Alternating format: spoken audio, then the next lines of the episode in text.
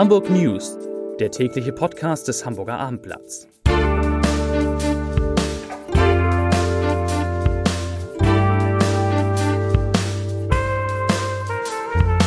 Herzlich willkommen, mein Name ist Bernd Röttger und ich habe heute Christoph Weigler, den Chef von Uber Deutschland, in unserem kleinen Podcast-Studio zu Gast. Er hat spannende Nachrichten für Hamburg mitgebracht. Außerdem geht es heute um ein großes und spannendes Interview mit Bürgermeister Peter Tschentscher und über eine ganze Reihe neuer Bücher, in deren Geschichten in Hamburg spielen oder deren Protagonisten Hamburger sind. Aber erst einmal für euch, für Sie, drei Nachrichten aus Hamburg. Eine gute Nachricht vorweg. Nach einem Jahr Warten darf die Familie Korten, deren Holzhaus aus den 1940er Jahren 2018 in Ohlstedt abgebrannt war, nun doch wieder aufbauen. Ursprünglich hatte die Verwaltung den Wiederaufbau streng untersagt da in dem Gebiet seit 2006 nicht mehr gebaut werden darf. Für die Familie war das natürlich eine Tragödie. Jetzt ist die Familie mit fünf Kindern über die Wendung überglücklich. Nachricht Nummer zwei. Die Grünen im Bezirk Nord entfachen die Diskussion um die Sirichstraße neu. Sie fordern, aufgrund der Unfallzahlen den täglichen Richtungswechsel, der einmalig ist in Deutschland, abzuschaffen. Seit den Bezirkswahlen im Mai stellen die Grünen die stärkste Fraktion im Bezirk. Spannend wird nun, wie der Senat am Ende über den Vorstoß entscheiden wird. Auf Helgoland werden jetzt Häuser aus Pappe gebaut. Was im ersten Moment auf einer sturm- und gischt-erprobten Hochseeinsel seltsam anmutet, macht aus Sicht der Helgoländer absolut Sinn. Die Papphäuser ersetzen die 30 Jahre alten Holzbungalows im Naturschutzgebiet. Die Pappe ist dreimal umweltfreundlicher als konventionelle Holzhäuser und bei Sturm wegfliegen sollen die Ferienhäuser auch nicht. Zu Gast bei mir im Studio ist heute Christoph Weigler, Uber-Chef Deutschland. Herr Weigler, wie sind Sie hier hingekommen? Vom Flughafen. Genau, ich bin mit dem Flugzeug heute Morgen äh, nach Hamburg geflogen und habe mich dann ganz klassisch in die Taxischlange eingereiht und bin mit einem äh, guten Hamburger Taxi hier zu Ihnen in die Redaktion gefahren. Wenn Sie jetzt äh, morgen hier hingekommen wären, sehe das wahrscheinlich etwas anders aus, denn? Genau, also morgen starten wir mit Uber in Hamburg, werden drei Produkte anbieten. Einmal Uber Taxi, also das Taxi, mit dem ich heute gefahren bin, äh, kann ich mir dann ab morgen auch mit der Uber-App bestellen. Zusätzlich äh, mit Uber X, das sind eben auch professionelle Fahrer, eben keine Taxen. Und Uber Green, voll elektrische Fahrzeuge, die man sich dann auch auf Knopfdruck mit der Uber-App bestellen kann. Für alle Uber kennen sicherlich vom Namen her die meisten unserer mhm. Zuhörer.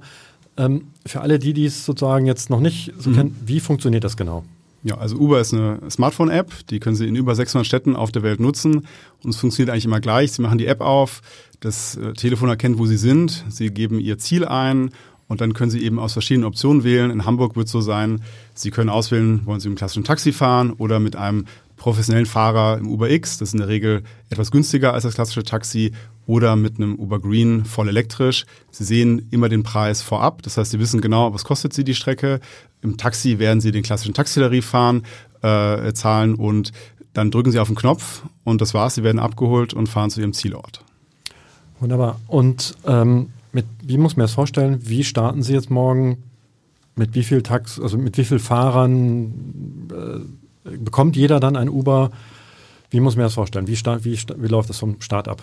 Ja, erstmal sind wir ganz aufgeregt natürlich. Hamburg äh, starten wir morgen, ganz besonderer Start für uns. Wir sind in fünf Städten bereits aktiv. Berlin, München, Frankfurt, Köln und Düsseldorf.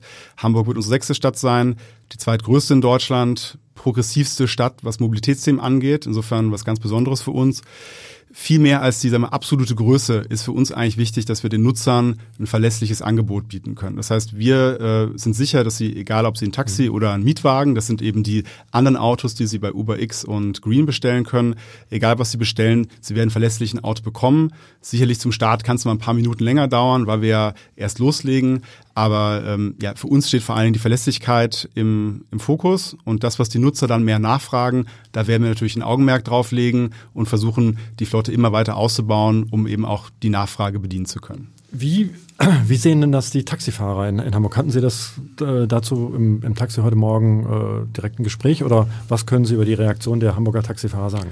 Klar, nee, ich habe auch heute Morgen äh, mit dem äh, jungen Mann, der mich vom Flughafen hergefahren hat, gesprochen und äh, das war eigentlich repräsentativ für unsere Erfahrung hier in Hamburg.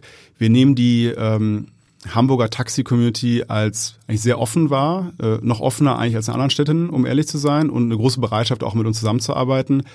Ich glaube, dass die Tatsache, dass schon so viele andere Mobilitätsdienste hier aktiv sind, ähm, dass auch ein Stück weit die Perspektiven vielleicht geöffnet hat und äh, wir sind da auch äh, guter Dinge, dass wir viele Partner haben im Taxigewerbe, die ihre Dienste anbieten mit der Uber-App und ähm, ja, auch das Gespräch heute mit dem jungen Mann, der mich gefahren hat, war eigentlich total äh, entspannt und ich hoffe, dass wir äh, ihn dann auch für uns gewinnen konnten, dass er auch mit uns zusammenarbeitet in der Zukunft. Nun gibt es ja hier in Hamburg bereits mhm. äh, diverse Mobilitätsangebote mhm. von Moja über mhm äh, Car2Go etc.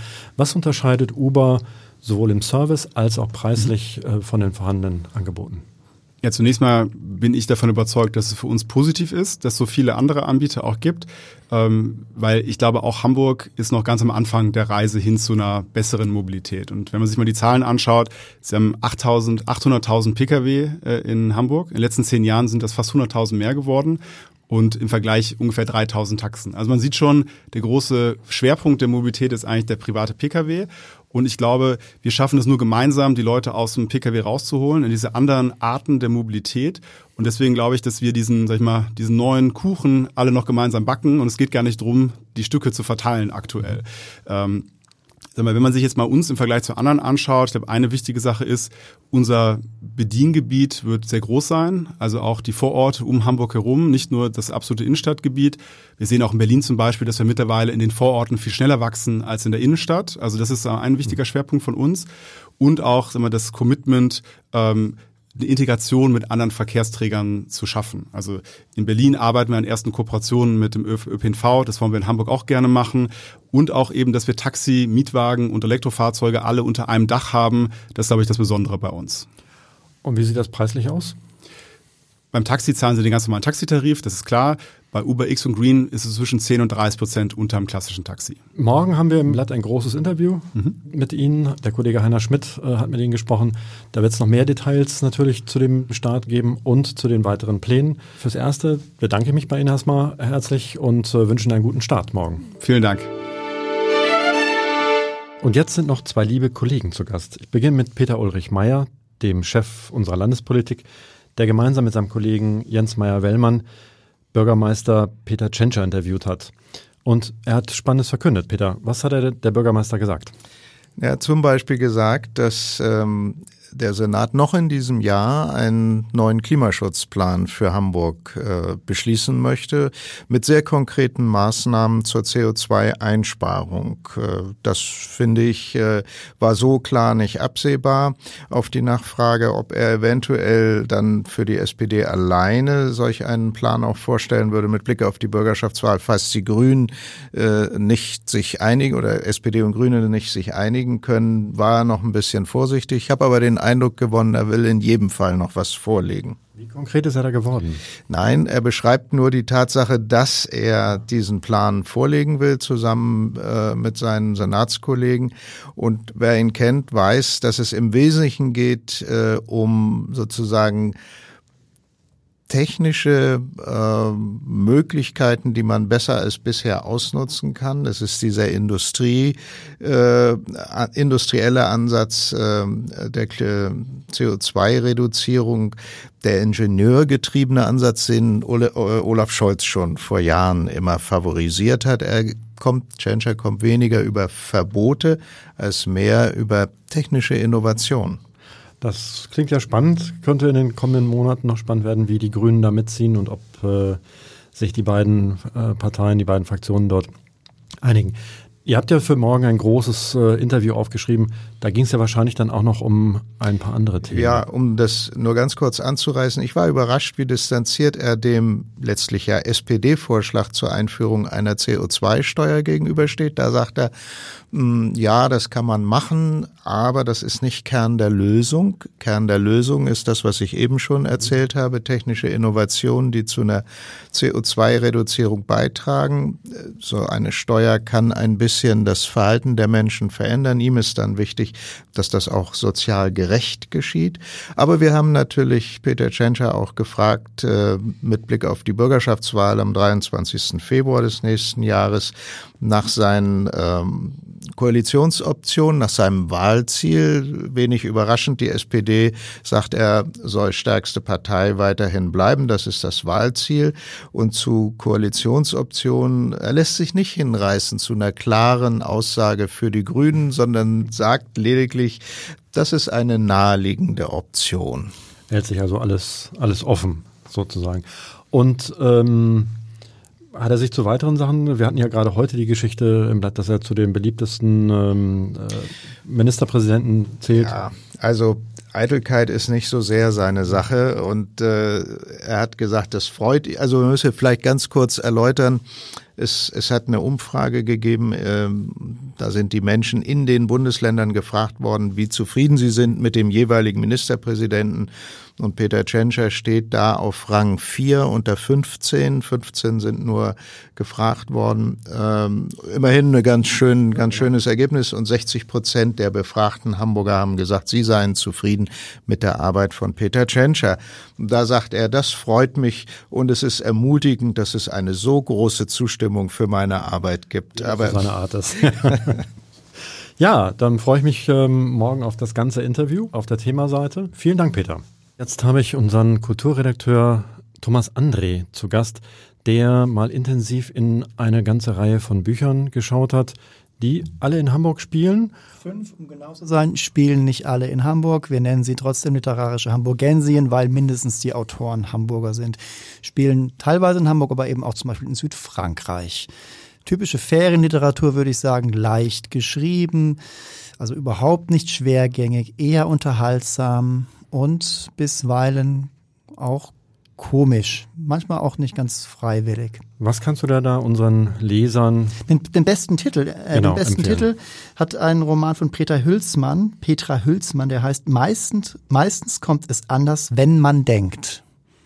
Finde ich ganz sprachspielerisch und hintersinnig. Also nicht nur der Titel, sondern auch das Buch? Ja, ja es ist, ähm, ja, ja, doch auch, auch das Buch. Aber ähm, auch bei solchen Titeln ist der Einband immer noch ganz wichtig, ähm, der, der Klappentext. Und da hat mir am besten gefallen der Klappentext von bei Tanja Schließ, Die Kirschen der Madame Richard. Der lautet nämlich einfach und sehr auf den Punkt, pralle Lebenslust und Genuss für alle Sinne. Was will man mehr im Sommer? Ein Buch lesen. Welches so. würdest du mit an den Strand nehmen? Ich würde, äh, weil ich Fußballfan bin, würde ich natürlich ähm, äh, Toni Gottschalks Konfetti im Bier mit an den Strand nehmen. Es ist, äh, da geht es um? Um St. Pauli-Fans, die, ah. die Ultras und ähm, geht nicht nur um Fußball, weil Ultras ist nicht nur Fußball wichtig, sondern auch das. Das ist eine ich, Kulturbewegung, ne? Äh, ja, das ist, das ist genau. Das würde Ihnen gefallen, diese Bezeichnung, diese Umschreibung. Gut, dann ähm, freuen wir uns auf die Vorstellung der Bücher morgen im Abendblatt und äh, äh, werden mal schauen, welches wir davon oder mitnehmen an den Strand in den Urlaub. Vielen Dank, Thomas. Wie immer zum Ende der Leserbrief des Tages. Heute von Thorsten Thiel.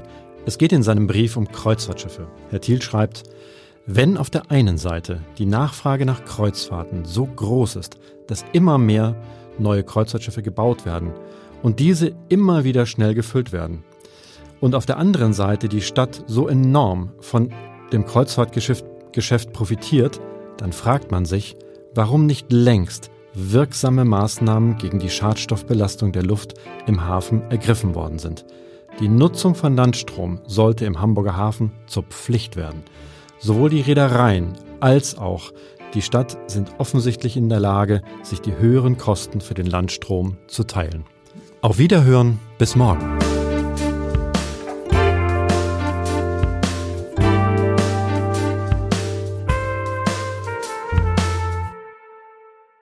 Weitere Podcasts vom Hamburger Abendblatt finden Sie auf abendblatt.de slash podcast.